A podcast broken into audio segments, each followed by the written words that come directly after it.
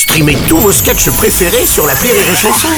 Des milliers de sketchs en streaming, sans limite, gratuitement, gratuitement sur les nombreuses radios digitales Rire et Chanson. La minute familiale d'Élodie Pou sur Rire et Chanson. Chère Elodie, l'autre jour on a été voir Pépé et Mémé en voiture. Les enfants, ça suffit, Suzy, retourne sur ton siège J'aime pas y aller parce qu'à chaque fois ma soeur elle est malade.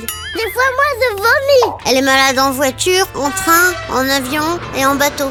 Elle devient verte et papa il dit Euh, c'est dans ta tête. Ça va? J'ai vomi. Et maman elle dit tiens voilà maintenant c'est dans tes pompes. Comment ça se fait qu'elle est malade et pas moi? Cher nauséam, les gens qui sont malades en transport ont un déséquilibre de l'oreille interne. Le niveau de liquide dans les oreilles n'est pas égal, ça envoie l'information au cerveau que l'environnement est instable et ça, ça donne la nausée. Et encore, elle a de la chance, car certains n'ont absolument rien entre les deux oreilles. Ils ne sont pas malades en voiture puisqu'ils ne savent même pas qu'ils sont en voiture. Ce sont des unicellulaires de la route.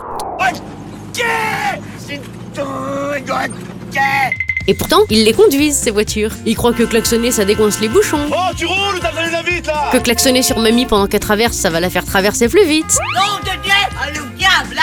Que se curer le nez au feu rouge est acceptable et que leur belle voiture va séduire les gonzesses.